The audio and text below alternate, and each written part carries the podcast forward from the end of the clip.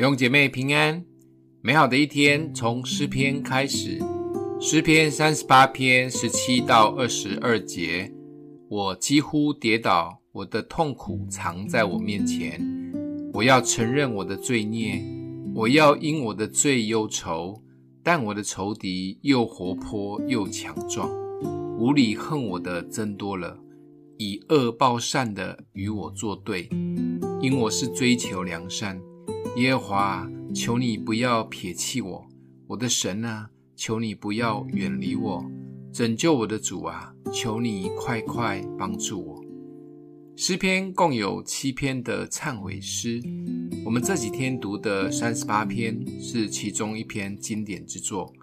从三十八篇里，我们与大卫一起经历了他的忧愁、埋怨。痛苦呼求，相信，最后的结尾，大卫用认罪及呼求来做结束。认罪及呼求是每一位真实认识主的人常会用的两大绝招。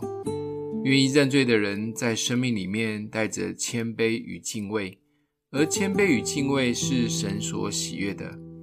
神高举谦卑的人，敬畏神的人一无所缺。这就是大卫可以合神心意的关键。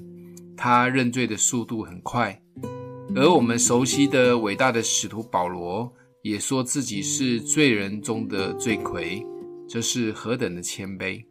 被赦罪是基督徒可以享受的极大恩典，也是让神愿意靠近的第一大绝招。向神呼求的人是带着盼望与信心的。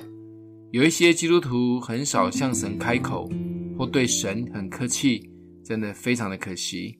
大卫从来没有跟神客气，他呼求神不要撇弃、远离他，甚至要神快快地帮助他，这是何等的真切与急迫！每一个呼求也要带着盼望及信心，不管神何时回应我们，尽管大声地呼求他，是等候中最重要的绝招。紧紧抓住认罪及呼求的这两个绝招。我们就会像大卫一样，是合神心意的人。今天默想的经文：耶和华，求你不要撇弃我，我的神啊，求你不要远离我，拯救我的主啊，求你快快帮助我。我们一起来祷告。阿们的父，我们谦卑来到你的面前，承认我们的心常常被世界及忧虑带走，也有不好的心思意念在我们的里面。求主赦免我们的罪。也帮助我们常常开口寻求你，在信心及盼望中等候你。奉耶稣基督的名祷告，欢迎你分享出去。